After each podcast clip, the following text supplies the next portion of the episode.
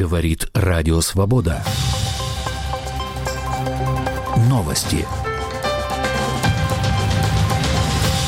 В Москве 22 часа. Микрофон Роман Могучий.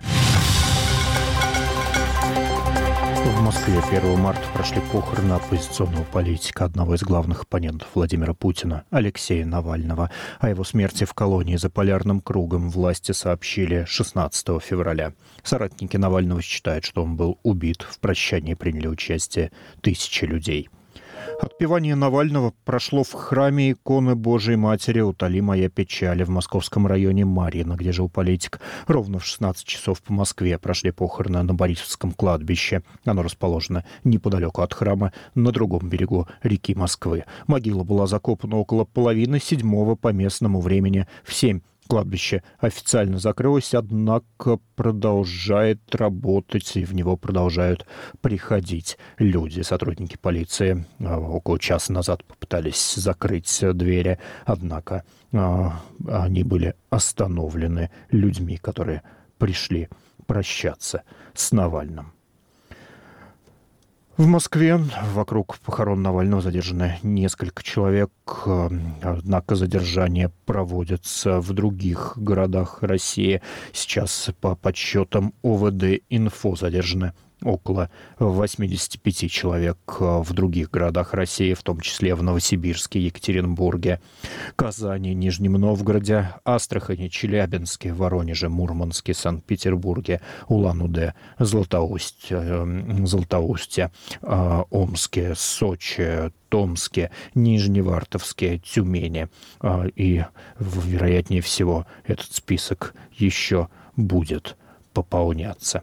Прощание с Навальным проходит и в городах мира. Соратники оппозиционера призвали э, всех, кто хочет попрощаться с политиком, но не может приехать в Москву, провести акции в своем городе к 7 часам по местному времени. Акции проходят во многих городах Европы, в том числе в Берлине, Вене, Ереване, а, в Тбилиси, в Батуме, в Иерусалиме а, и, и во многих других городах. А, в них участвуют как местные россияне, так и другие люди, которые знают о смерти политика.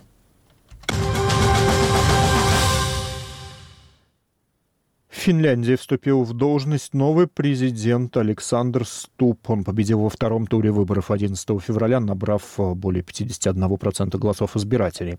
А, Ступ принадлежит к правоцентристской национальной коалиционной партии. Ему 55 лет. Он был премьер-министром страны и занимал пост министров.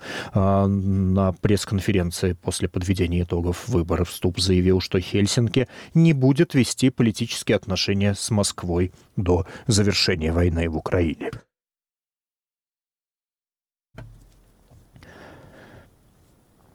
Скрывающийся в России бывший топ-менеджер финансового концерна Wirecard Ян Марсалик в течение многих лет занимался шпионажем в пользу российских спецслужб. После бегства от германской юстиции он выдавал себя за православного священника. Об этом рассказал канал ZDF в совместном расследовании с журналом «Шпигель», австрийской газетой «Стандарт» и с сайтом «Инсайдер». А после бегства Марсалика от европейских органов юстиции российские спецслужбы помогли ему получить поддельные документы. Журналистам удалось достать копию паспорта Марсалика, выданного на имя российского православного священника Константина Боязова. В 2020 году а, Марсалик а, предъявил этот документ в аннексированном Крыму. Как показало расследование, священник под именем Боязова действительно существует. Он живет в Липецке и на Марсалика внешне похож.